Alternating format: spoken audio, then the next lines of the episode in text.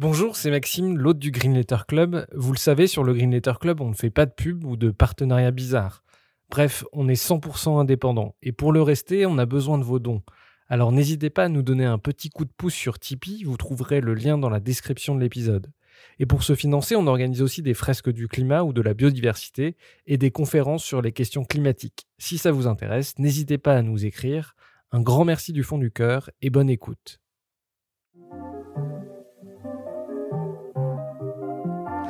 Bienvenue dans le Green Letter Club, la chaîne qui décortique les grands sujets écologiques. Aujourd'hui, nous allons parler du poids de l'aviation sur le réchauffement climatique. Combustion de kérosène ou traînée de condensation, l'aviation participe au réchauffement de la planète tout en ne profitant qu'à une poignée de privilégiés. D'où cette question, pourra-t-on encore voler en 2050 Pour y répondre, nous recevons Grégoire Carpentier, ingénieur aéronautique, fondateur de Super Décarbo, un collectif visant à décarboner le secteur aérien et qui a récemment publié un rapport sur le sujet avec le Shift Project. Bonjour Grégoire Carpentier. Bonjour.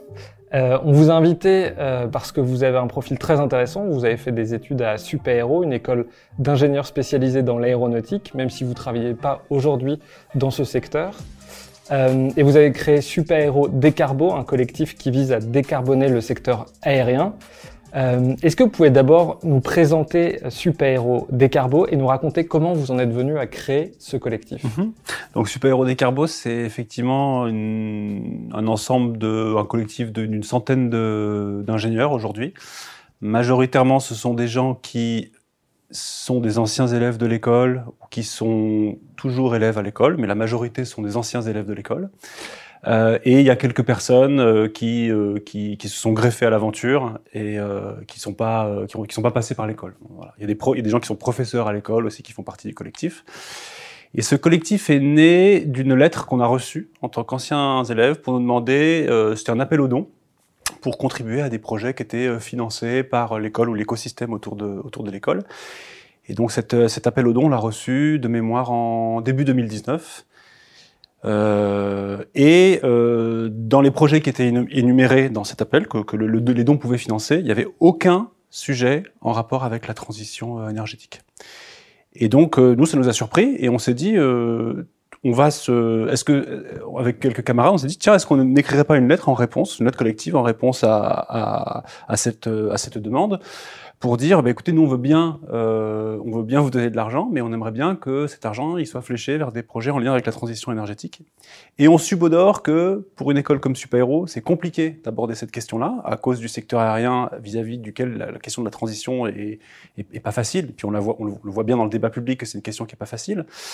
Et donc on, on, on s'est dit, on, nous on a envie de vous encourager l'école à aborder ces questions-là parce que tôt ou tard ça va vous arriver tôt ou tard, la question euh, de la transition va se poser pour vous, euh, peut-être sur la question du secteur aérien, mais peut-être aussi sur d'autres secteurs euh, vers lesquels des ingénieurs que vous formez vont, vont se diriger. Et donc, vous avez un sujet, et vous avez intérêt à l'aborder maintenant. Et la réaction à cette lettre, alors, elle a suscité des remous, mais majoritairement, ça a été une réaction très enthousiaste. et du coup, on a commencé à nouer avec l'école un, une sorte de petit, petit partenariat pour voir comment on pourrait accélérer le fait qu'il y avait déjà des choses en cours à l'école, mais comment ça pouvait s'accélérer. Donc ça s'est traduit par des rentrées climat, des conférences sur les sujets euh, énergie-climat. Euh, on a essayé de faire des partenariats à droite à gauche avec certains certaines euh, mouvements qui étaient déjà qui étaient déjà lancés, de manière à ce que la parole s'amplifie. Donc c'était très centré sur l'école, et puis aussi il y avait un sujet avec des ingénieurs qui étaient élèves à l'école et qui étaient en souffrance, en pleine dissonance cognitive, parce qu'ils ils sont allés vers l'école qui les faisait rêver euh, on reparlera peut-être de la question du rêve euh, autour de autour de l'aviation, mais ils sont ils sont allés vers cette école qui les faisait rêver et ils, ils sont ils se sont pris la claque euh, euh du de la du changement climatique euh, et de l'épuisement euh, d'un certain nombre de ressources dans, dans, la figure, et donc ils étaient en souffrance. Et ils, ils, cherchaient un moyen de sortir de, de, de cette souffrance-là. Donc aller parler avec ces élèves, faire en sorte qu'ils soient entendus par la direction aussi de l'école, c'était notre premier sujet. Voilà, c'est né comme ça. Alors première question, la question à laquelle on ne peut pas couper. Euh, on entend beaucoup de choses sur le poids de l'aviation, sur le réchauffement climatique. À quel point l'aviation participe au dérèglement du climat? Alors, il faut, pour répondre à cette question, bah, la bonne réponse c'est ça dépend comment on compte et ça dépend ce qu'on compte. Euh, dans les choses qui participent au, euh, au changement climatique, il y a les gaz à effet de serre qui augmentent l'effet de serre naturel. 75% de cette augmentation d'origine anthropique de, l'effet de serre, elle est d'origine, elle, est due au CO2, et l'aviation en émet. l'aviation émet environ de l'ordre d'une gigatonne de CO2 par an sur les 42-43 gigatonnes qu'émet l'humanité. Donc si on, si on compte le CO2, on est aux alentours de 2,5% des émissions de CO2 mondiales. Euh, il y a d'autres effets, les fameux effets dits hors CO2, parmi lesquels il y a les fameuses traînées de condensation qui font l'objet d'un certain nombre d'études, mais aussi de difficultés de les, de les rapporter euh, ou, de, ou, de, ou, de, les, de, les, comparer aux effets du CO2, euh, essentiellement parce que euh, elles, agissent, elles agissent sur le forçage radiatif, mais à très court terme. Donc, les, effets, les, les traînées de condensation, c'est les traces blanches c'est les traces blanches qu'on voit euh, à la sortie des avions. Alors, dans, dans certains cas, elles sont, elles, elles s'évanouissent, elles, elles, disparaissent, elles sont euh, très très vite. Dans certains cas, elles peuvent durer quelques heures, voire quelques jours. Elles se transforment en nuages, en nuages induits, qui eux ont une persistance dans l'atmosphère qui est suffisante euh, pour euh, agir sur le forçage radiatif. Ce qu'on sait, c'est que euh, le poids de, ces effets dans, le, dans la participation au réchauffement global, elle est d'ordre, de l'ordre aujourd'hui de deux fois les effets du CO2. Donc il faudrait multiplier par trois les effets du CO2 pour avoir euh, la, la, contribution totale. Ce facteur 3, il n'est pas constant dans le temps, il dépend de la dynamique de croissance du trafic. Donc dans un trafic qui augmente avant le Covid, fortement, ce facteur 3, il est valable. Aujourd'hui, en 2020, il est sans doute plus valable. Quelle est la valeur? J'en ai aucune idée. Et quelle est du coup la participation de la somme de ces deux effets sur le, réchauffement global? La seule valeur qu'on ait, c'est une valeur qui date de 2011. Et on sait qu'en 2011, on avait à peu près le CO2 qui faisait 1,5% des émissions de CO2 total, et la part de l'aviation était de 3,5% quand on prend tout le forçage radiatif. Donc aujourd'hui, ce qu'on sait, c'est que l'aviation fait plus que les 2,5%. Combien exactement? Il y a du débat, il y a des polémiques, mais c'est plus que ça. Voilà. Donc l'étude l'étude qui fait date sur le sujet, elle parle effectivement de 3,5% mm. au niveau euh, mondial. Oui. Et, et c'est préoccupant notamment parce que les dynamiques de trafic, on, on table sur une évolution du trafic euh, qui devrait euh, doubler, tripler dans les décennies qui viennent. Alors historiquement, on a eu un trafic qui a doublé à peu près tous les 15 ans.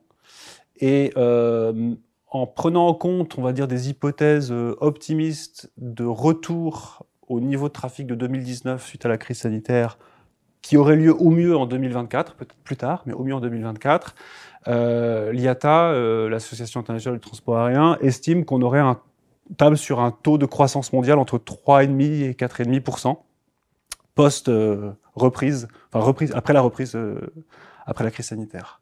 Donc oui, il y a un sujet. Euh, c'est pas évidemment le seul secteur à avoir cette dynamique de croissance là, mais à partir du moment où euh, on a une activité qui est en croissance et on a des émissions qui aujourd'hui sont proportionnelles euh, au, volume de, trafic, on a un sujet puisque pour respecter l'accord de Paris, donc pour, avoir une chance de rester sous les 2 degrés, de contenir le réchauffement climatique à 2 degrés à l'horizon 2100, il faut que on, on fasse décroître nos émissions entre 4, 3,5 et 5% par an selon le, le la, la, probabilité, euh, enfin le, le, degré de confiance euh, d'arriver à l'objectif. Donc voilà, vous avez plus 4% d'un côté, certes il y a de l'efficacité énergétique, certes il y a des améliorations qui sont arrivées, mais vous avez moins 4% à faire de l'autre côté. Et tous les ans, c'est ça Et tous les ans. Euh, juste pour avoir un ordre de grandeur en tête, qu'est-ce qu'on peut se permettre euh, chaque année en tant que citoyen comme vol? Est-ce qu'on peut aller plusieurs fois aux États-Unis, par exemple. Euh, Est-ce que vous avez des chiffres pour avoir un ordre de grandeur en tête? Alors, euh, ce qu'on peut se permettre, euh, ça voudrait, enfin, on va rester uniquement dans, les, dans, le, dans des chiffres de, comptabilité carbone, parce qu'après se pose la question de qui voyage, quel type de population, etc. Mais aujourd'hui, un Français moyen, il émet entre 10 et 12 gigatonnes, là, les chiffres s'affinent un peu, mais enfin, c'est 11, 11, 11, 11, tonnes, pardon. 11 tonnes par an. Euh, 11 tonnes de CO2 par an. Euh, pour arriver à euh, un objectif, pour aller vers la neutralité carbone, euh, il faudrait qu'on passe à l'horizon 2050 à l'environ environ 2 tonnes par, euh, par citoyen. Aujourd'hui, une tonne de CO2, c'est à peu près ce, qui est, émis lors d'un aller-retour Paris-New York.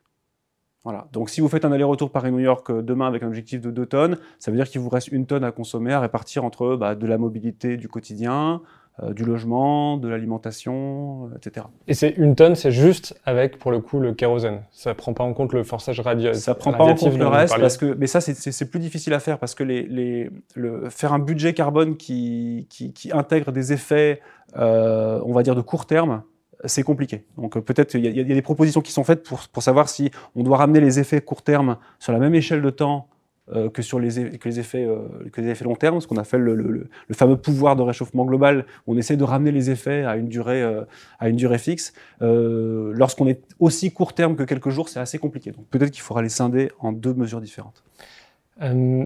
Euh, alors contrairement à, d'autres, en tout cas ce que vous, vous écrivez dans votre rapport, euh, moi il y a quelque chose qui m'a étonné, c'est que vous dites que les émissions liées à la construction et au recyclage des avions restent assez marginales par rapport au transport. Donc ça, ça prend en compte par exemple euh, l'énergie qu'il faut pour extraire des métaux, etc. Alors, on a assez, c'est une bonne question. On a assez peu de, données, enfin en tout cas, nous, on, en a trouvé assez peu euh, sur le, les émissions de la construction.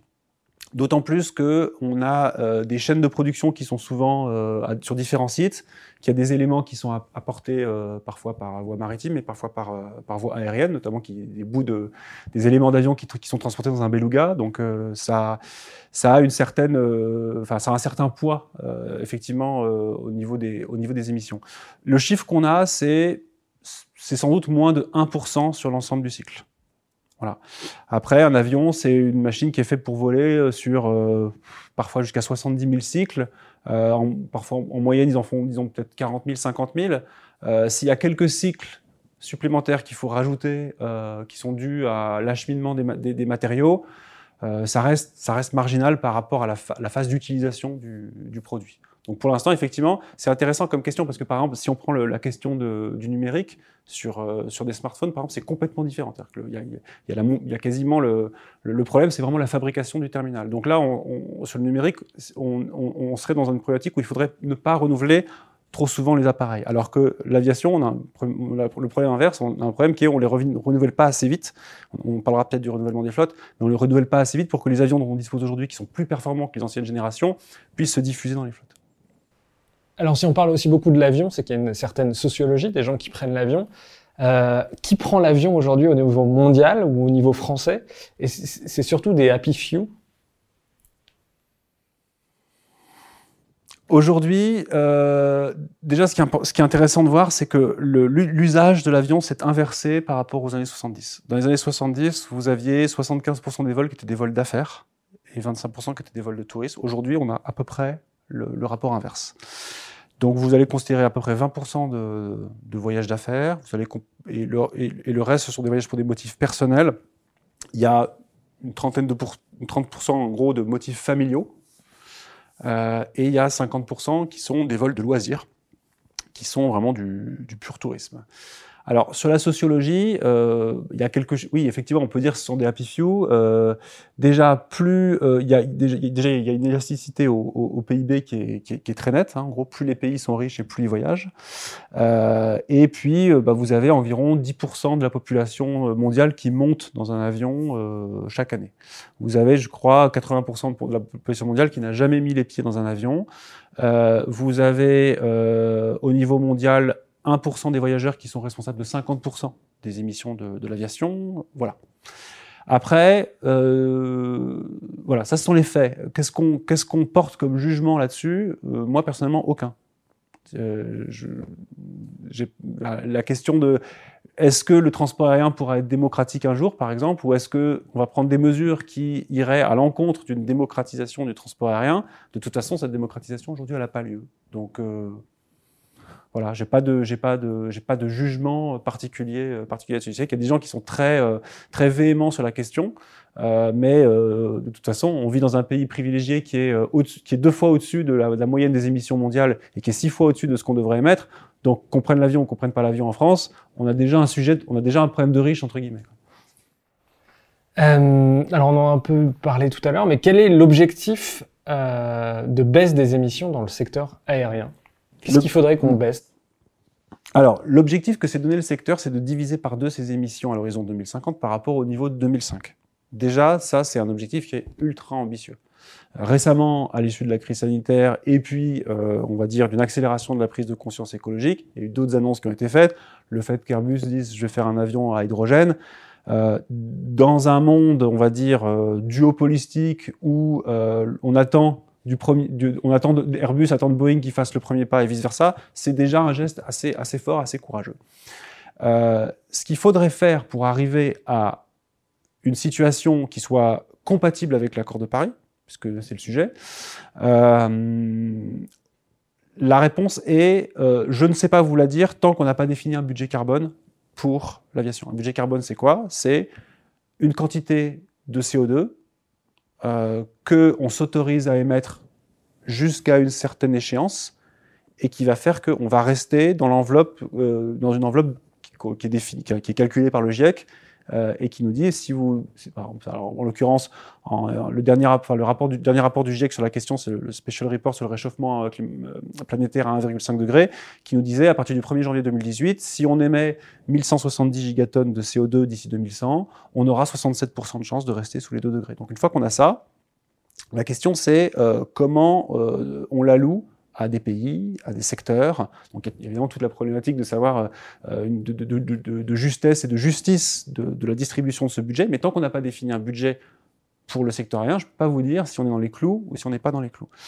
Euh, nous, ce qu'on a fait, c'est qu'on s'est dit, euh, définissons ce budget, mais on ne prétend pas avoir la vérité sur la façon de le définir. Mais puisqu'il n'existe pas, définissons-en un, ça nous fera un point de référence, et puis on pourra se positionner par rapport à ce budget. Euh, donc la, la question maintenant c'est comment on le définit. On pourrait se dire euh, l'aviation c'est un secteur qui est très énergétique, très dépendant du pétrole, donc ça va être compliqué à se décarboner, donc il lui faut un budget un peu plus important qu'un autre secteur. Bon, mais dans ce cas-là, ça veut dire qu'il y a un autre secteur qui va faire un peu plus d'efforts à la place de l'aviation. Lequel? Je ne sais pas. C'est pas à moi c'est pas à nous de, de le définir. D'un autre côté, on pourrait se dire euh, rentrer dans cette espèce de logique de happy few dont, dont, dont vous parliez à l'instant et on pourrait se dire, bah, puisque euh, ça ne bénéficie qu'à un petit nombre de personnes, euh, on va donc mettre un budget plus petit parce qu'il faut réserver une allocation budgétaire à des secteurs plus, plus importants ou qui bénéficient au plus grand nombre. Ça non plus, euh, c'est une décision politique qui ne m'appartient pas de prendre. Donc, on, on, essayons de trouver quelque chose, une position euh, pour l'instant euh, la plus neutre possible, si ça a un sens, et on va, on va simplement définir, on a simplement défini ce budget au prorata de ce que le secteur émettait déjà. Donc, euh, 1170 gigatonnes fois, euh, 2,5 pour, fois les 2,5% dont on parlait tout à l'heure, ramené sur la période 2050, parce que 2100 c'est vraiment loin, et que pour l'instant, les, transformations technologiques, on les, on les imagine à cette horizon-là, ça nous donne un budget d'environ, euh, de mémoire, 27, euh, 27 euh, gigatonnes pour l'aviation mondiale. Et donc ensuite, il suffit de faire des trajectoires, ce qu'on a fait, en fonction de différents scénarios, et de voir si on est dans ce budget ou si on n'est pas dans le budget. Pour euh, rester sur ces trajectoires, qu'est-ce qu'il faudrait faire? Est-ce que l'efficacité énergétique suffit ou est-ce qu'il faut réduire le trafic aérien? Alors, nous, ce qu'on fait dans le rapport, c'est qu'on se dit, euh, déjà on a défini un budget, donc, euh, donc ça c'est notre premier point. Et ensuite la question c'est est-ce qu'on a assez de gisements d'efficacité, d'amélioration énergétique et de performance? Pour tenir dans le budget d'ici euh, d'ici 2050. Euh, il y a plusieurs euh, donc donc il y a, il y a, plusieurs volets qui sont qui sont qui sont étudiés. Il y a des mesures d'optimisation opérationnelle, il y a des mesures de euh, l'avènement de l'avion à hydrogène. Il y a est-ce qu'on a est-ce qu'on va avoir des biocarburants Est-ce que la flotte va se renouveler suffisamment vite, sachant qu'on est dans un contexte où on a un problème sanitaire, donc on a des problèmes de faillite, donc on a des problèmes de trésorerie, donc la question du renouvellement elle est compliquée. Euh, donc on a fait plusieurs scénarios. En gros il y en a deux. Il y a un scénario qui est très très très optimiste, très volontariste, très, euh, on va dire, euh, alors certains qui le trouvent euh, même, un, petit peu délirant, mais au moins c'est un scénario où on pousse tous les, curseurs à fond. Et on se dit, euh, si on a à la fois des flottes qui se renouvellent super vite, si l'avion à hydrogène arrive à temps, si on a de l'hydrogène vert, si on a des biocarburants en conséquence et des avions qui peuvent les emporter à une hauteur euh, avec un, pourcentage de mélange qui est supérieur à ce qu'on a aujourd'hui, où est-ce que ça nous amène? Eh bien, nous, ce qu'on trouve, c'est que même dans ce scénario-là, on, atteint le budget avant 2050. Et ensuite, ce qui est intéressant, c'est de dire maintenant, qu'est-ce qui se passe si ça se passe beaucoup moins bien que cette situation ultra optimiste? Si, par exemple, bah, on n'a pas assez de biocarburant. Si euh, l'avion hydrogène arrive ne serait-ce que 5 ans plus tard. Et là, on se rend compte que ça change du tout au tout. C'est-à-dire que dans un scénario très optimiste, on a une possibilité de croissance. Elle est moindre que cette croissance de 4% au global dont on parlait tout à l'heure. Elle est de l'ordre de 2,5%. Donc, c'est-à-dire qu'on n'est pas non plus euh, des gens qui sont décroissants idéologiquement. Il reste, il reste un potentiel de croissance. Mais il suffit de décaler, de que les conditions idéales de ce scénario se dégradent légèrement pour que bah, on arrive à une situation où on ne peut même plus se permettre de la croissance.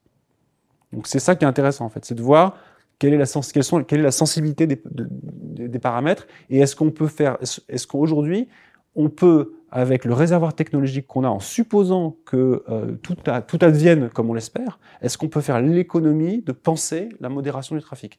Et ce qu'on essaie de montrer, c'est que non, on ne peut pas le faire. On ne dit pas qu'il faudra décroître, mais on ne peut pas faire l'économie de se dire, et si on devait modérer le trafic, qu'est-ce qu'on ferait? Donc on va tout de suite parler des, innovations technologiques.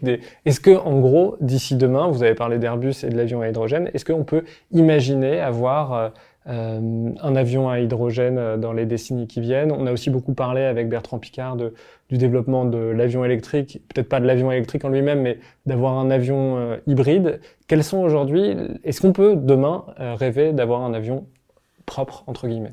Alors, déjà, on peut, on peut, déjà, il n'est pas interdit de rêver, parce que le rêve n'émet pas de CO2, donc on peut toujours rêver.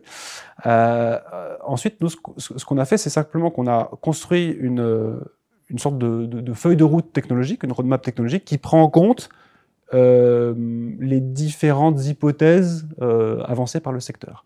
Donc, vous avez dedans effectivement un avion à hydrogène autour de 2035, et la question n'est pas, pour nous de savoir si on va arriver ou on va pas arriver à le faire. C'est un challenge technique, c'est évident. Euh, c'est pas le premier challenge technique que, les ingénieurs ont à relever. Donc, euh, à la limite, la question se, se, pose, se pose pas pour nous. On n'a pas envie de se la poser. Euh, on, laisse ça aux, constructeurs. Euh, je pense que si Airbus l'annonce aujourd'hui, c'est qu'ils ont les bonnes raisons de penser qu'ils ont une bonne chance, une bonne chance d'y arriver. Il y aura avant de l'électrification, donc il y aura une forme d'hybridation avec des avions qui seront où il y aura un petit peu d'électricité, ils ont un petit peu de, un petit peu de carburant liquide comme aujourd'hui. Ça sera sans doute sur des petits, euh, des petits appareils. On n'aura pas d'avions hybrides euh, avant au moins 2030, sans doute sur des appareils de plus grosse capacité que des commuteurs, donc des petits avions qui font une dizaine de personnes. Il y aura, il y aura des choses avant. Après, euh, si vous prenez le, les émissions en France, les 80% des émissions sont des vols internationaux, et puis il y en a bien une bonne moitié qui sont des vols long courrier. Donc de toute façon, toutes euh, euh, euh, cette, ces perspectives technologiques sont pour l'instant des choses qui vont concerner des, avions qui ont de très petites capacités d'emport et de distance. L'avion à hydrogène pour Airbus, c'est soit ce qui ressemble à un ATR aujourd'hui, donc un petit avion, un petit avion à hélice qui transporte 70 passagers, soit au mieux un, un A320. Donc on, 200 passagers, 7000 km. Voilà. Mais les avions très longue distance, très long courrier, ils ne sont pas concernés par ça. Donc, euh, l'hydrogène, l'électrification, sans doute pour des petits appareils, sans doute un peu plus tard pour des appareils de taille un, petit peu supérieure, mais pendant ce temps-là, qu'est-ce qu'on fait pour la décarbonation? Puisque on, on, revient à ce qu'on a dit tout à l'heure, c'est qu'il faut qu'on doit diminuer de 4% chaque année dès aujourd'hui. Alors aujourd'hui, on a une crise sanitaire euh, qui diminue nos émissions, au moins pour le trafic aérien, puisque les émissions globales de 2020, euh, elles n'ont pas nettement diminué par rapport à 2019. Euh, mais on, a, la crise qui a, qui a, un effet décarbonant à court terme, mais c'est en rien une bonne nouvelle, parce que pendant ce temps-là, euh, la, la le renouvellement des flottes n'avance pas, euh, c'est pas la priorité du secteur. Euh, donc voilà, il faut, on n'a pas de solution. Il y a très peu de solutions à très court terme pour trouver, aller trouver ces 4% par an. Sachant que pour euh, l'avion à hydrogène, par exemple, euh, il faut repenser complètement les avions. On ne peut pas changer juste les moteurs. Ça prend plus de place aussi mmh. d'installer les technologies. Il faut changer les technologies dans les aéroports. C'est pas, c'est pas une solution technique simple, quoi. C'est pas une solution technique simple. D'un point de vue avionique, c'est un super challenge. Donc je pense que euh, ah, c'est hyper excitant pour un, pour, un, pour un jeune ingénieur ou même pour un ingénieur aujourd'hui de se dire tiens, comment je vais mettre de l'hydrogène à bord? Euh, il faut repenser tout un tas de choses. Euh, il faut qu'il soit euh, refroidi, il faut qu'il soit liquide, donc il faut qu'il y ait une machine frigorifique, ça prend du poids, ça prend de la place. Il y a, y, a, y a, un certain nombre de challenges à régler. Euh, par contre, la question que vous posez, elle est, elle, elle est, effectivement bonne parce que ça veut dire que cet avion ne marchera que si euh, il a de l'hydrogène à son point de départ, que s'il a de l'hydrogène à son point d'arrivée. Donc il y a la question de la distribution, euh, du stockage sur, de, de, de, cet hydrogène, qui a quand même la fâcheuse tendance à à, à ce, enfin, les fuites d'hydrogène, c'est quand même plus fréquent que des fuites d'un de, gaz qui serait plus lourd ou d'un matériau qui serait plus, enfin, qui serait comme le, comme le, comme un carburant liquide. Euh, et puis, il y a la question du, sa, de, de son mode de production. Aujourd'hui, 95% de l'hydrogène qui est fabriqué sur la planète est fabriqué à partir de matériaux fossiles vaporoformage du, du, du, méthane, gazéification du charbon, euh, ce genre de procédé. Euh, donc il y a un vrai challenge pour amener l'hydrogène à un mode de production qui soit euh, vert, entre guillemets, donc ça veut dire le plus décarboné possible. Le plus décarboné possible, ça veut dire par électrolyse de l'eau, donc il faut l'électricité. Il faut que cette électricité soit elle-même décarbonée. Et il faut beaucoup d'électricité. Et il faut beaucoup d'électricité. Donc, comme il y a un sujet sur l'électrification d'autres modes de transport, on, on, on, pense par exemple aux voitures, on pense si on veut que par exemple le train se développe, on va avoir un sujet. On pense que si l'énergie des bâtiments, euh, qui est aujourd'hui, euh, dont une bonne part est fossile, parce qu'on va consommer euh, du gaz naturel ou du fioul pour se chauffer, si on veut le remplacer par l'énergie électrique, c'est-à-dire que notre demande d'électricité va augmenter. Donc on va être en concurrence avec une demande d'électricité décarbonée qui elle-même va déjà être sous tension. Euh, donc on va, on va parler des mesures que vous préconisez. Euh, mais aujourd'hui, il y a des annonces sur la réduction des émissions euh, qui sont toujours euh, plus impressionnantes les unes que, les autres. L'Union européenne a, annoncé récemment euh, de vouloir réduire d'au moins 55% ses émissions d'ici à 2030. 2030, c'est demain, d'autant plus dans l'aviation. quelles sont les pistes? Est-ce qu'il y a déjà des mesures qui ont été prises en compte, qui ont été prises pour réduire le poids de l'aviation sur le réchauffement climatique? Alors, les, les enfin, pour l'instant, le secteur, il a trois, euh, il a trois leviers. Euh, il en a même quatre. Euh, le quatrième étant le recours à l'hydrogène annoncé, annoncé récemment. Les trois autres leviers, ce sont l'amélioration de l'efficacité énergétique des avions en eux-mêmes. Donc ça veut dire que pour transporter le même poids, vous aurez, on, on va avoir, il faut qu'on ait besoin de moins d'énergie. Donc ça, c'est euh, de l'avionique pure, euh, de l'efficacité des moteurs, euh, des choses comme ça. Aujourd'hui, on est, on, on, alors l'argument qui est avancé, c'est que historiquement, on a réussi à améliorer cette efficacité énergétique de entre 1,5 et 2% par an, et on espère continuer à le faire. Lorsqu'on regarde le, en fait comment ce 1,5-2% par an euh, se, se, se, déploie dans le temps, on a une efficacité très forte on a des gains d'efficacité très fortes au début des années 50, et puis ensuite on a une trajectoire qui est de plus en plus asymptotique. Alors après, on pourra discuter sur pourquoi elle est asymptotique. Elle est asymptotique parce que on a un écosystème et des conditions de marché qui sont euh, bah, qui sont celles qu'elles sont aujourd'hui, et donc il y a des contraintes. Si demain on, on, on introduit une contrainte supplémentaire qui est une contrainte très forte sur l'impact climatique, on, modifie l'écosystème. C'est-à-dire qu'il va devenir peut-être plus intéressant de développer certaines technologies qu'on n'a pas développées jusqu'à présent et de les introduire dans les flottes. Donc peut-être que la symptôme va changer. Néanmoins, ok, il y a, ce, premier volet-là. Le deuxième volet, c'est le recours aux euh, biocarburants. Donc euh, les biocarburants ou les carburants de synthèse sont des carburants qui émettent du CO2 durant la phase de vol, parce qu'ils ont une combustion euh, qui est euh, à peu près chimiquement euh, équivalente à celle du, du, du kérosène. On a, une densité d'énergie au, litre qui est à peu près équivalente. Mais pendant leur construction, leur fabrication, ils captent du, du CO2. Donc, on, on, pourrait être, euh, idéalement, on pourrait être euh, pas neutre parce qu'il faut quand même de l'énergie pour les fabriquer, mais on pourrait réduire de 80% la facture, la facture carbone avec des biocarburants. Le problème, c'est qu'on n'a on a, on a pas assez. Donc il y a un vrai sujet là-dessus. Et le troisième sujet, c'est qui est avancé par le secteur, c'est la compensation. Donc euh, là aussi, on a, on a un autre problème qui est euh, que euh, pendant que je, si, je, si je compense, ça veut dire que je, je, je, finance la enfin je, je paye pour en gros polluer parce que je ne peux pas me décarboner, donc je vais financer quelqu'un qui peut se décarboner à ma place.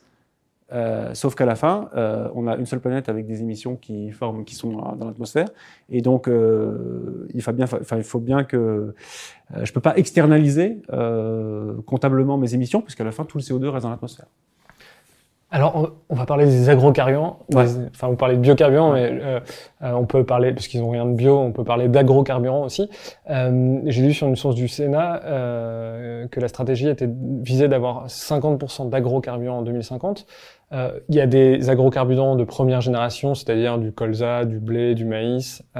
puis il y a des agrocarburants de deuxième génération. Aujourd'hui, dans le, on a du mal à croire que aller chercher des agrocarburants, ça ne rentre pas en euh, compétition contre des surfaces agricoles, donc soit directement des champs, soit euh, euh, du bois pour faire d'autres énergies ou, d'autres ressources. Mmh. Est-ce que vous croyez à au, développement des agrocarburants? Alors, effectivement, aujourd'hui, on est on, a une filière d'agrocarburants de, première génération euh, donc issus de cultures euh, qui vont être en concurrence avec des usages alimentaires, euh, et euh, qui a un intérêt, si on parle par exemple au niveau, au niveau français, qui a un intérêt parce que si on raisonne en termes d'indépendance énergétique, puisqu'on a des cultures sur place, donc on peut fabriquer du carburant sur place. Là où la France importe 90% de l'énergie primaire qu'elle consomme. Donc de, ce point de vue-là, ça, a un intérêt. Euh, Néanmoins, ils sont en concurrence avec les usages agricoles, donc aujourd'hui ils sont limités. Par exemple, les, biocarburants qui sont dans l'essence qu'on met dans les voitures, et je crois qu'ils sont limités, je sais plus si en énergie ou en volume, mais on peut pas en mélanger au-delà d'une certaine teneur, justement pour des questions de concurrence avec les usages alimentaires. Je crois que c'est 7%. Je sais plus si c'est en volume ou en énergie. Euh, mais j'ai ce chiffre de 7% en tête, mais je, ne sais plus sur quoi, à quoi il se rapporte exactement. Enfin bref, c'est pas énorme. Euh, sur les. Alors, déjà, il faut. Les, Aujourd'hui, les avions les plus récents sont certifiés pour qu'on puisse mélanger euh, au kérosène euh, du, du, biocarburant sans faire de modification avion. Donc, ce qu'on appelle les, les drop-in fuels. On va juste simplement les mélanger dans le, dans le, réservoir. Et puis, euh, j'ai pas besoin de faire une modification de mon moteur, ni de mon avion, ni de mes infrastructures euh, aéroportuaires pour pouvoir les stocker, pour pouvoir, pour pouvoir faire ça. Et je peux en emmener jusqu'à 50% dans mon avion. Euh, demain, on espère plus. Euh, sauf que aujourd'hui, déjà, c'est de la première génération, et deux, euh, on a un volume de mélange qui est de l'ordre de 0,1%.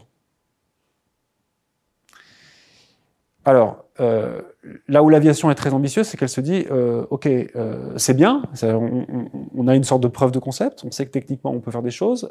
Maintenant, il faut qu'on accélère le développement de biocarburants de seconde génération qui ne sont pas en concurrence avec les usages alimentaires ça, c'est pas mal comme positionnement, puisqu'on a vu que, par exemple, pour l'électricité, on avait un problème de, enfin, de, de rivalité sur l'accès à l'électricité, euh, pour la fabrication de l'hydrogène. On va en avoir sur les métaux, sans doute pour, pour d'autres usages. Donc là, au moins, on se dit, OK, je, je, je vais euh, essayer de ne pas être en concurrence avec au moins les, les usages alimentaires. Donc c'est quoi, par exemple, comme euh, type de matériaux? Ce sont des déchets, des résidus forestiers, ce sont des déchets ménagers, des huiles et, et des résidus agricoles qui se, qui se, qui se mangent pas. Le problème, euh, c'est qu'aujourd'hui, euh, ce sont des matières qui sont dispersées. Et donc tout l'enjeu, c'est d'arriver à, développer à l'échelle une filière industrielle qui soit pas capable de les produire en grande quantité, dans lequel vous n'avez assez peu d'énergie pour transporter ces matières jusqu'au lieu de production. Voilà. Alors, de toute façon, ce qui est intéressant, c'est qu'on peut, calculer une sorte de limite physique, parce qu'on peut faire un ordre de grandeur de, des déchets euh, à, quelle que soit leur origine, euh, dont on va pouvoir disposer. Il y a un rapport de McKinsey euh, qui est sorti sur le sujet et qui évalue que en, je me rappelle plus, en, je crois que c'est en 2050, mais c'est peut-être avant, je, ne m'avance pas là-dessus, mais qu'on pourrait disposer de 500 mégatonnes euh, de déchets, euh, qui, enfin, on pourrait disposer de déchets en suffisance pour produire 500 mégatonnes de carburant de seconde génération. En France? Non, dans le monde. Là où aujourd'hui notre consommation de kérosène c'est environ 300-350 euh, mégatonnes par an. Donc ça donne un bord. On se dit ok, y a, y a, physiquement on a la ressource disponible. Est-ce qu'on arrivera à concentrer cette ressource de façon suffisante et à la produire et à développer l'industrie suffisamment vite? C'est toute la question. Donc nous ce qu'on a fait c'est qu'on s'est dit dans, dans, dans, le scénario le plus optimiste, c'est qu'effectivement on va atteindre cette production de 500 mégatonnes en, 2050. Donc on va, on va réussir, ce qui est une hypothèse extrêmement forte, à concentrer toutes ces ressources pour les amener sur les lieux de production. Et puis on s'est fait une trajectoire euh, entre, entre le point d'aujourd'hui et euh, la production rêvée en 2050. Et cette trajectoire passe au-dessus de toutes les perspectives de mise en production des projets industriels qui sont déjà sur les rails. Donc elle est déjà ultra optimiste. Donc la réalité, c'est que sans doute, c'est pas ça qui va se passer c'est sans doute moins de biocarburant qui sera produit. Et donc, du coup, on ne se décarbonera pas aussi vite qu'on le souhaite. Comme quand on écoute la filière, on se dit, euh, les économies d'émissions, de, elles sont basées sur l'efficacité énergétique, vous l'avez dit, euh, le rêve d'un avion propre et euh, le rêve aussi de développer de nouveaux carburants en, quantité suffisante. Est-ce que tout simplement c'est pas chimérique de se baser uniquement sur des innovations technologiques et qu'il faut pas raison garder et réduire notre trafic aérien? Encore une fois, pour répondre à cette question, il faut, euh, il faut se donner un cadre qui nous permet de piloter une stratégie de décarbonation. Et euh, le budget carbone, c'est un très bon cadre parce que euh, ça vous dit que non seulement vous devez arriver à une cible à hauteur de 2050, mais que vous devez avoir une façon d'y arriver. si vous vous dites mon objectif c'est d'émettre euh, 2 tonnes par habitant en 2050, et puis qu'en 2049, vous étiez encore à 12 tonnes, on n'aura pas résolu le problème nucléaire, parce que, puisque comme le CO2 reste longtemps dans l'atmosphère, vous allez avoir un phénomène d'émission cumulée qui fait que le, sort de, la fin du siècle sera, euh, jeté. Donc, euh, du coup, le budget carbone, c'est une, bonne, façon de le faire. Une fois qu'on a ce budget carbone, pour le tenir, on a des trajectoires. Donc on peut se dire, il y, a, plusieurs trajectoires possibles pour tenir ce budget, mais à la fin, euh, vous faites la somme des émissions, vous voyez si vous êtes dedans ou vous n'êtes pas dedans. Donc il y a des trajectoires idéales qui consistent à réduire de 4% par an. Du coup, euh, la question c'est, qu'est-ce que je fais en 2021 pour faire moins 4% Est-ce que je les ai fait ou est-ce que je ne les ai pas fait? Et si je les ai pas fait, comment je réagis? euh, alors on pourrait se dire, du coup, en 2022, j'ajuste par exemple mon, mon trafic. Bon, ça c'est une, ça c'est une vision un peu simpliste des choses parce que on a aussi des, des, des innovations technologiques qui vont arriver. Mais le problème c'est que plus elles arrivent tard, et plus on est contraint. Parce que pendant ce, temps-là, on consomme, on, consomme, on consomme notre budget. Donc s'il faut raison garder, la question c'est est-ce qu'il faut faire un petit effort de sobriété maintenant pour garder la possibilité de voler plus tard? Euh, Tant qu'on n'a pas la certitude qu'on est sur une pente de décarbonation qui est suffisante, euh, moi je pense que oui.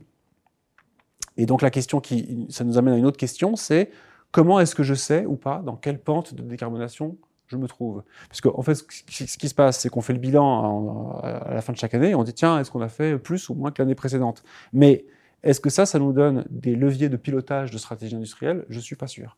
Donc, euh, ce, qui, qui, qu'il ce qu'il appartient aux industriels de faire, et les industriels avec qui on commence à discuter ont l'air d'être d'accord avec ça, c'est que leur rôle, finalement, c'est de montrer à la puissance publique et à l'opinion publique dans quelle, dans quelle trajectoire on est technologiquement, pour que on, ait une vision du reste à faire sur le plan de la sobriété si euh, s'il existe. Alors encore une fois, dans notre scénario maximaliste, le reste à faire sur la sobriété, c'est de réduire la, croissance de 4% à 2,5% par an. Mais si cette décision on la prend trop tard, c'est pas plus on la prend tard et plus l'effort de sobriété, quand il va arriver, il sera, il sera, il sera difficile. Donc il y, a un, côté arbitrage court terme, long terme, où on se dit que plus on fait les efforts maintenant, alors qu'on est encore fortement carboné, plus on se préserve la possibilité de voler en 2050. Raison pour laquelle le rapport s'appelle pouvoir voler en 2050. Et encore une fois, c'est pas que un problème de riches, c'est un problème de toutes les personnes qui vivent de l'aviation. 60 millions d'emplois directs et indirects dans le monde, des écosystèmes qui sont alimentés par l'aviation. On pourra revenir à cette question si, besoin. Euh, mais voilà, le boulanger à Toulouse, si Airbus met la clé sous la porte, il a beau être jamais monté dans l'avion, il va vendre moins de pain. Quelles sont justement les pistes de sobriété? C'est euh, arrêter les vols low cost, mettre des prix planchers, euh, supprimer les liaisons aériennes de trop courte distance. Quelles sont les, vraies pistes de sobriété que vous avez mis en évidence? Alors, il y a de la sobriété d'offres, quand si on veut faire la sobriété, on peut agir sur l'offre ou sur la demande. Agir sur l'offre, ça veut dire euh, effectivement le report modal là où il y a une offre ferroviaire qui est disponible, tout en se méfiant des effets de bord de, de, ce type de mesures qui seraient implémentées de manière non réfléchie. Exemple, j'habite à Bordeaux, je veux aller à New York, plutôt que de et on, me dit, tu n'as pas le droit de faire Bordeaux-Paris en avion, tu vas le faire en train, tu feras, par contre, le Paris-New York, tu le feras en, tu le feras en avion.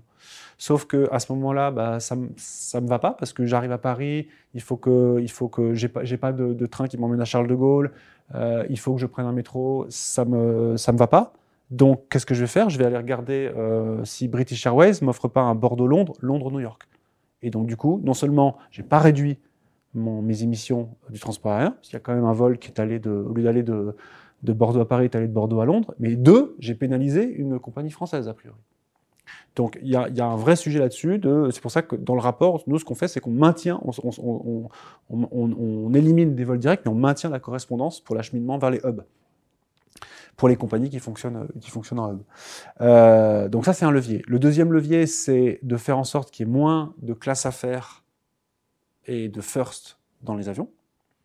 Donc, euh, en gros, bah, euh, dans, dans, cette mesure-là, de densification des cabines, on enlève la, chez nous, l'hypothèse qu'on a fait, c'est on enlève toutes les first et on, on, on réduit de, de, moitié la classe, la classe affaires. Ce qui permet de, trans, de transporter tout autant de passagers avec moins d'avions. Voilà. Ça, ça a, ça a un, impact assez significatif sur la réduction des émissions. Après, il y a qu'est-ce qu'on fait avec l'aviation d'affaires? Ça, c'est un vrai sujet, parce que si on se dit on l'interdit, euh, que vont faire les, les, usagers de l'aviation d'affaires Ils vont ensuite vouloir se reporter sur l'aviation commerciale, mais uniquement en classe affaires. Donc c'est un peu contradictoire avec le fait de réduire la classe affaires. Et interdire l'aviation d'affaires, c'est peut-être aussi se priver d'un terrain d'expérimentation sur des avions de petites, des petits avions qui pourraient être des champs d'expérimentation intéressants pour de l'électrification, pour de l'hydrogénation, etc. Donc on pourrait dire, on continue à vous subventionner euh, de l'aviation d'affaires ou même peut-être des petits aéroclubs, mais entre, en contrepartie, vous vous engagez à euh, bah, financer des projets de développement ou à, ou à électrifier votre parc. Parce que, pour rappel, la classe affaires, c'est à peu près 4 à 5 euh, passagers par avion. La classe affaires, c'est, ça occupe 7 fois. Euh, pas la classe affaires, le, voyage d'affaires, pardon. Ah non, ça dépend des cabines. Sur les first, peut-être. Non, non, je, je, parle du voyage d'affaires. J'ai lu que c'était, euh, je crois, de tête 4,7 passagers par avion. Avec 40% de vols qui revenaient à vide, euh, par exemple. Ah oui, sur l'occupation, je peux pas vous dire. Je peux pas vous dire. La seule chose que je peux vous dire, c'est que c'est environ 7 fois le volume d'un passager euh, classe économique. Donc si vous enlevez un siège d'affaires, vous mettez 7, 7 passagers en classe éco à la place. Non, là je parle de voyage d'affaires, pas de, pas de classe Ah, sur le. ok, non, je, là je peux pas vous répondre. Okay. Pas vous répondre. Euh, voilà, donc ça c'est la partie réduction. Il y a une autre partie pour réduire l'offre, c'est euh, on arrête les miles. Puisque miles, c'est plus vous voyagez, plus vous voyagerez. Alors que euh, une mesure euh, de sobriété, c'est euh, comment on fait pour ça n'incite pas à la sobriété. Donc là, on est sur l'offre et sur la demande, il y a toute, il y a, un éventail de mesures euh, de la restriction des, créneaux aéroportuaires, de euh, non, ça c'est pour ça c'est ça c'est sur l'offre. Donc euh, de, de, taxation euh, qui vont être portées soit par les compagnies, soit par le par in fine par, par les passagers, euh, l'effet du prix plancher, etc. Donc clairement monter les prix du transport aérien, ça va diminuer la demande parce qu'il y a une élasticité prix-demande qui est, qui, est, qui, est, qui, est, qui est manifeste. Donc, par euh, exemple, concrètement, ça voudrait dire arrêter les, les, billets low cost. Arrêter les billets low cost euh, ou euh, arrêter de subventionner les compagnies low cost. Euh, oui, ça pourrait être une solution.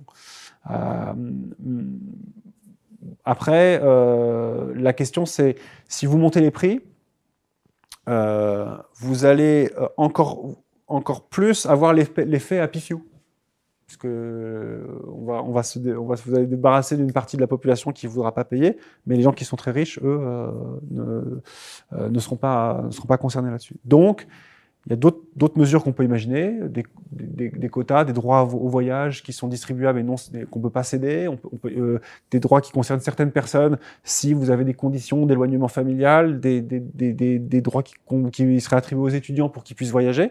Mais ça, c'est un projet de société. C'est-à-dire qu'il y a un moment où, avant de mettre un arsenal réglementaire en place qui sera contraignant de toute façon.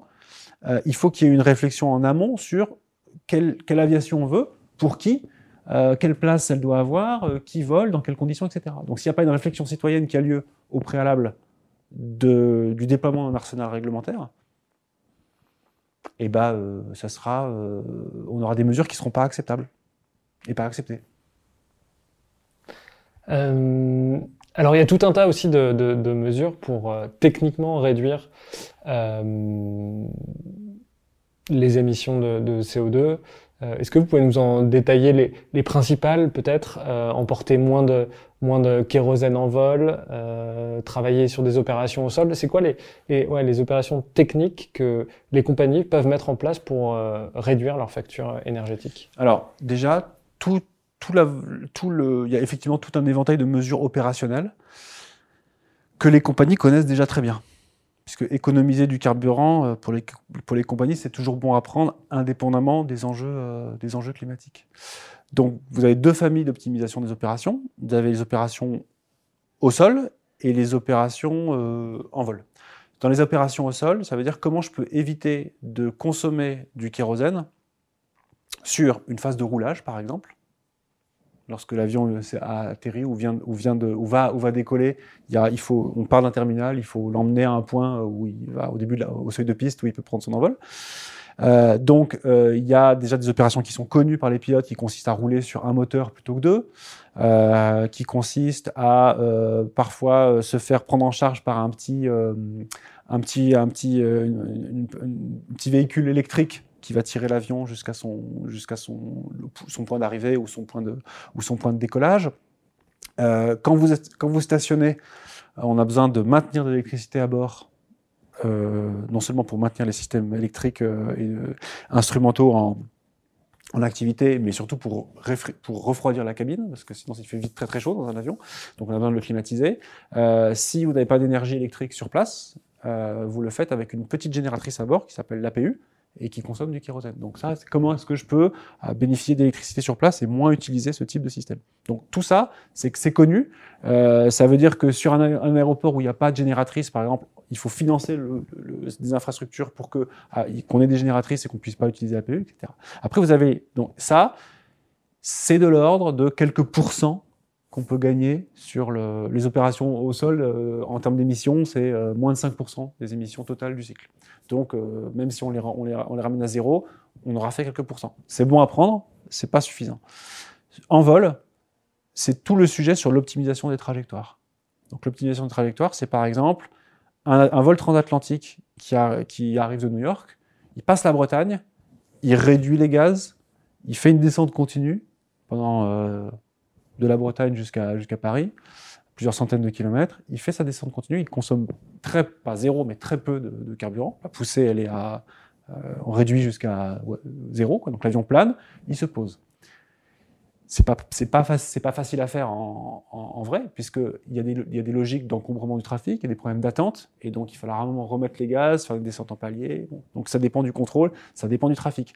Aujourd'hui, on travaille avec des contrôleurs aériens, ils nous disent que faire des descentes continues ou des montées régulières ou optimiser les trajectoires, c'est beaucoup plus facile du fait que le trafic est bien moins dense.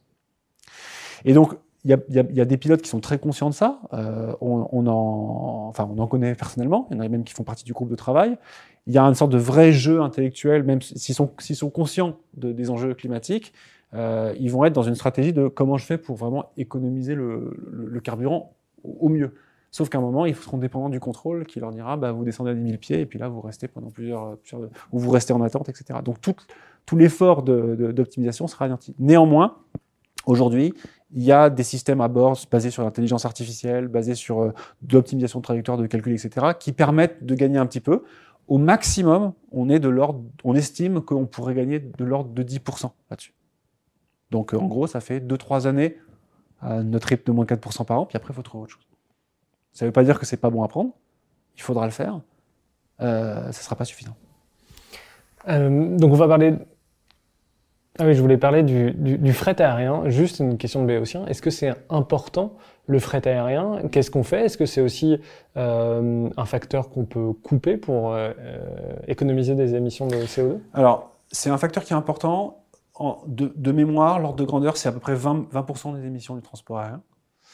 Euh, on n'a pas abordé la question du fret dans notre, dans notre, dans notre étude, donc je, pourrais dire assez peu de choses là-dessus. Euh, la seule chose que je peux dire, c'est que les, les, les, les, personnes ou les, entreprises qui ont recours au fret euh, aérien euh, ne le font pas de gaieté de cœur parce que c'est très cher et en général, c'est qu'ils n'ont pas d'autre recours. Donc ils sont, ils sont face à une urgence ou ils sont face à la nécessité d'acheminer des marchandises à un endroit où il n'y a pas d'autre solution que d'y aller, euh, que d'y aller en avion. Donc là, il y a une réflexion sur euh, à quel point j'ai besoin de faire venir des marchandises d'un autre pays, et donc il y a plutôt c'est plutôt une question d'indépendance industrielle euh, pour moi que de questions de à, travailler quoi. Enfin l'axe il est là, mais je mais j'ai pas on n'a pas bien vraiment beaucoup creusé ce point là quoi. Euh, il y a évidemment la question de l'emploi. Euh, vous l'avez dit tout à l'heure, c'est à peu près 4% euh, en France, un peu plus de 4% du PIB, euh, le secteur aéronautique. Euh, c'est plus de 350 000 emplois directs et indirects. Sur l'industrie, oui. sur l'industrie, ça ne prend pas en compte on prend pas compte le transport. Ouais. Euh, Aujourd'hui, quelles sont les perspectives euh, du secteur aérien? Est-ce que, est-ce que on va avoir de, des pertes d'emplois massives? Alors, déjà, euh, c'est, c'est, moi, j'ai pas une boule de cristal, hein, donc euh, je, et si je vous dis qu'on va avoir des pertes d'emploi, c'est pas de, pas, de gaieté de cœur. Euh, par exemple, quand je crois que c'est Delphine Bateau qui a été interviewée sur France Inter, elle disait mais qu'est-ce qu'on fait pour Air France? Bah, évidemment qu'on sauve les emplois parce qu'on va pas laisser des gens sur le carreau. Donc évidemment que maintenant on, on, abonde pour pour pour pour pas laisser des, personnes euh, aller au chômage. Euh, c'est évident parce que c'est peut pas faire autrement maintenant que de sauver ces emplois. Donc on les sauve. Y la, question n'est pas là. Euh, par contre dans le futur, ce qu'on dit c'est que si on se donne un budget carbone, si on limite euh, un moment parce qu'on se décarbone pas assez vite, si on est obligé de modérer le trafic, ça veut dire qu'il y aura moins d'avions et donc moins de gens qui volent et donc moins de production d'avions. Donc il y aura moins d'emplois. Si on prend trop tard les décisions et qu'on veut rester dans notre budget, on devra faire des, réductions de trafic qui seront très importantes et donc du coup on aura un effet plus dévastateur sur l'emploi. Donc déjà il y a un, une question, enfin se, se dire qu'on va dire, se dire qu'on va agir maintenant pour se donner la possibilité de, de voler plus tard, c'est se dire qu'on va peut-être euh, qu'on pourrait euh, rééquilibrer euh, l'emploi euh, maintenant plutôt que de, se confronter à une destruction massive des emplois en, en, de, en 2050. Bon, ça, ça, mais ça, ça reste très théorique comme, analyse. La réalité auquel on peut, la façon d'appréhender le sujet et, qui est plus intéressante, c'est la suivante. Aujourd'hui, je prendre le cas de l'industrie uniquement. Aujourd'hui, vous avez une industrie dans laquelle vous avez des grands donneurs d'ordre, Airbus, Safran, Dassault, etc. Et euh, ils ont euh, ensuite une chaîne de sous-traitance. Vous avez des sous-traitants de rang 1, euh, de rang 2, etc. Puis quand vous descendez dans la chaîne de, de sous-traitance, vous avez des entreprises qui sont de plus en plus petites, parfois ce sont des entreprises familiales, qui font que ça depuis 50 euh, ans. Dans cette chaîne de sous-traitance, vous avez 70% du chiffre d'affaires qui est fait auprès des grands donneurs d'ordre. Et vous avez 30% de cet écosystème qui est monoclient. Demain, vous mettez une perturbation dans ce système-là, qu'elle soit d'origine réglementaire euh, par rapport à une contrainte, on va dire une contrainte climatique, qu'elle soit d'origine sanitaire, il y a un, vague lien entre les deux, puisqu'on sait qu'avec le, réchauffement climatique, on va avoir de plus en plus de risques d'être confronté à des pandémies. Donc demain, vous remettez un grain de sable comme celui du Covid dans la machine, qu'est-ce qui se passe? Eh bien, vous bloquez toute une filière euh, dont euh, les plus petits d'entre eux vont se retrouver dans un risque énorme parce qu'ils n'ont pas de trésorerie, ils n'ont pas, de, ils pas le pouvoir politique d'Airbus ou la, la, représentativité ou l'aura euh, dont, jouit, euh, dont jouit Airbus. Euh, et ils sont monoclients depuis 50 ans, c'est-à-dire que tous les jours, euh, ils appellent le même, la même personne chez, mettons chez Airbus ou chez leurs sous-traitants, euh, chez, chez, leurs clients euh, sous-traitants de, de, rang supérieur, pour leur demander de quoi ils ont besoin, etc. Donc c'est des gens demain, vous leur dites, bah écoutez les gars, euh, vous allez chercher du, du, des choses à fabriquer ailleurs sur le marché, ils savent pas faire, c'est pas dans leur ADN, donc ils vont, ils, ils vont mourir. Quoi. Et donc la question qu'il faut se poser aujourd'hui, puisque de toute façon la production a ralenti, puisque il y a une partie de l'argent public qui est là pour euh, et encore une fois, c'est très bien que ça ait lieu pour sauver ces emplois, parce qu'il ne faut pas que les gens, si les gens sont dans la rue, ça va être encore plus compliqué de faire la transition que s'ils sont en train de travailler ou qu'ils gagnent de l'argent.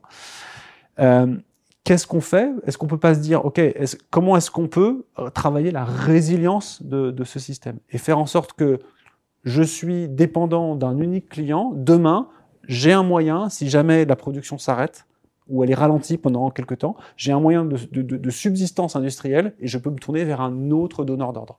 Voilà. Et donc c'est pour ça que nous on défend l'idée qu'on doit avoir une sorte de système qui se fasse le relais des donneurs d'ordre euh, euh, traditionnels et qui puisse encourager une partie de l'industrie, peut-être 5%, peut-être 10%, mais de toute façon, aujourd'hui, la, production a, chuté de, plus de 50%. Donc, autant occuper les gens et à, faire fabriquer autre chose que, des avions. Comment, en gros, on passe d'une industrie qui est très verticale, très monolithique et très rigide à une industrie qui est un peu plus souple et qui peut se reconfigurer, puisqu'on sait que de toute façon, on, a, on va être confronté à des aléas. Donc, c'est un bon exercice entraînons-nous à reconfigurer notre industrie si on veut qu'elle soit résiliente et qu'elle soit adaptable demain euh, au gré des, changements qui vont arriver et qui vont être brusques et, euh, et qu'on va et qu'aujourd'hui on peut pas difficilement anticiper si ce n'est que ils seront de, ils, ils, auront des on aura des effets de cassure des écosystèmes. Mais ça, ça implique euh, un développement de filières stratégiques de l'État voulu par l'État. Euh, Indéniablement et, et, vers des industries qui sont aussi des industries de pointe. On peut pas passer de l'aéronautique à je sais pas quelle industrie, mais ça veut dire aller vers le ferroviaire, aller vers ce, ce type d'industrie-là? Alors, on, on, exact. Ça, demande une volonté politique, c'est évident. Euh, maintenant, euh, si vous regardez ce qu'est Airbus aujourd'hui, Airbus est né dans les années 70. Euh, C'était un GIE qui consistait à mettre des forces de production aéronautique en commun pour avoir le poids suffisant pour peser sur le développement de, l'industrie à l'échelle internationale. Et ça a plutôt bien réussi. Mais ce n'est pas un projet européen, c'est un projet qui est né d'une position souverainiste d'un ensemble d'États qui se sont dit on fait ce projet. On met. Et si vous regardez la, raison d'être d'Airbus, je ne l'ai plus en tête, mais c'est en gros euh, faire en sorte de devenir un acteur de premier plan au niveau international sur, euh, dans la filière aéronautique. Donc, donc il y a eu cette volonté à un moment. Voilà. Qu'est-ce qui aujourd'hui nous empêche de recréer les conditions de cette volonté politique Évidemment, elle est, trans, elle est supranationale, euh, mais c'est la question qu'il faut se poser. Airbus est, quelque part le produit d'une stratégie qui ressemble un peu à une planification. Euh, euh, Est-ce que justement vous avez vous discutez avec des responsables politiques? Est-ce que euh, ils ont conscience de ces enjeux-là?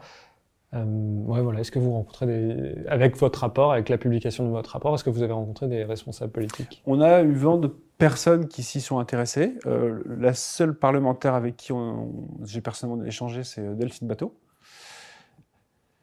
Euh, on a été contacté euh, quelques jours après la sortie du rapport par euh, un membre du gouvernement qui nous a dit écoutez, euh, j'ai lu votre rapport avec intérêt, je voudrais vous rencontrer.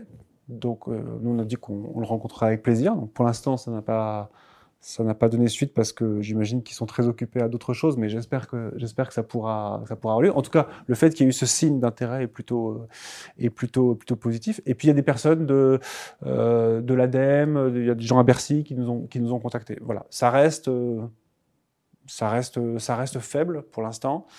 Ce qui est intéressant, à mon sens, c'est que ce rapport il, vise deux, types de populations euh, il, vise, enfin, il vise un type de population qui est, essentiellement des décideurs, donc qui soient d'ordre politique ou euh, des décideurs industriels. Donc il y a dans les politiques, on dirait à niveau national, pour l'instant peu de retentissement, ce que je vous ai cité, quelques instances locales qui commencent à s'intéresser au sujet. Et donc ça, c'est très intéressant pour nous parce que on est très curieux de voir comment un sujet aussi global que l'aviation internationale est, euh, digéré par des gens qui ont une réflexion à une échelle locale. Euh, et puis l'autre catégorie, ce sont les industriels. Et euh, alors là, on a différents types de réponses. Je peux pas vous dire avec qui on est en contact parce que parce que parce qu'il n'y a pas de, liaison officielle entre eux et nous. Mais il y a, y, a des, y, a des, y, a, au moins le, chez certains industriels le, et des gens ou placés dans l'industrie qui se disent voici un travail qui semble vouloir contribuer au, au débat euh, de manière, on va dire, un peu neutre, un peu dépassionnée, euh, en dehors de la passion pour l'aviation, mais euh, pas, de, pas de débat qui, qui s'enflamme, et qui essaye de se dire qu'est-ce qu'on, comment on pourrait définir une trajectoire qui serait vraiment compatible avec, euh, avec, les, avec, avec le, les objectifs de l'accord de Paris. Et donc ensuite reste le positionnement vis-à-vis de cette trajectoire, tout ce qu'il faut, enfin, et, des gens qui pourraient peut-être militer. Il y a même des industriels qui nous disent, mais finalement le budget carbone, c'est peut-être intéressant parce que du coup, ça nous donne nous une, une, une, vraie ligne de trajectoire industrielle. Il y a un vrai projet industriel derrière. Dernière question, euh, aux gens qui nous écoutent, qui ont compris euh, l'importance de décarboner le secteur aérien, quel est le message que vous voudriez leur, délivrer? Euh, alors, je, dirais que le, le, secteur aérien, c'est un. ou l'aviation en général, euh, c'est un secteur qui comporte euh, une. Enfin, qui, a un potentiel. Euh, potentiel de rêve, on va, finir là-dessus, puisque c'est un peu le sujet, euh, enfin, c'est un, un, mot qui a été employé récemment, euh, important et euh, qui nous permet de se dire euh, non seulement on, on, va non seulement déjà voler c'est quelque chose qui nous est pas accessible naturellement mais ça va nous permettre de nous relier entre entre les peuples. Ça va permettre un, un développement économique. Ça va sans doute participer à la paix dans le monde. C'était le projet de la convention de Chicago une partie du projet de la convention de Chicago. Du moins du moins c'était dit qu'il fallait que les dirigeants se rencontrent et puissent voyager pour pouvoir éviter euh, éviter les conflits euh, et donc il y a, euh, lorsqu'on on se dit qu'on va, euh, si, nos propos sont inter interprétés comme on va moins voler, voire arrêter de voler, ça réactive la peur du repli sur soi et d'un monde sans doute belliqueux ou conflictuel. Alors nous, ce qu'on dit, c'est que on est très attaché au secteur aérien parce que on y a fait nos études parce que la plupart d'entre nous euh, sont actifs, euh, en font leur métier. Et donc il y a une question du sens autour de ce qu'ils font. Euh, mais euh, on est avant tout concerné par le maintien des conditions de vie sur Terre dans un monde qui soit le plus pacifié possible. Si on a bien compris les enjeux énergie-climat, on sait que on a une question, euh, on a une question de, de, de, de stabilité et d'équilibre euh, géopolitique ou géostratégique qui est fondamentale. Et on a le risque, si on ne contrôle pas nos émissions, de s'acheminer vers un monde euh, avec des, des, conflits sur les ressources, avec des, des, des, réfugiés euh, climatiques, avec des déplacements de population euh, qui seront qui seront très forts. Donc nous, le rêve avant tout, le rêve premier, c'est quoi? C'est que en 2050, on ait réussi à faire cette transition de manière la plus organisée, la plus pacifiée, la plus acceptée possible. Donc c'est pour ça aussi que on, a avant tout, en tant qu'ingénieur, un devoir d'information auprès du grand public. Et dans cette, dans cette grande transition, il y a un rôle à trouver pour l'aviation. Ce sera peut-être pas la même aviation qu'aujourd'hui. Il y aura des techniques différentes. Ce sera peut-être pas les mêmes personnes qui voleront. Peut-être qu'on volera moins, mais elle aura sa place. Elle aura une place à trouver elle aura euh, un développement technologique, à, elle aura fait un chemin technologique qui, sera, qui bénéficiera sans doute à d'autres secteurs de, de l'économie, mais on continuera, on continuera à voler. Mais on continuera à voler avant tout dans un monde qui sera en paix parce qu'il aura réussi sa transition. Voilà, donc euh, voilà. le rêve, c'est celui-là. Grégoire Carpentier, un grand merci d'être venu dans le Green Letter Club et à bientôt. Merci beaucoup à vous.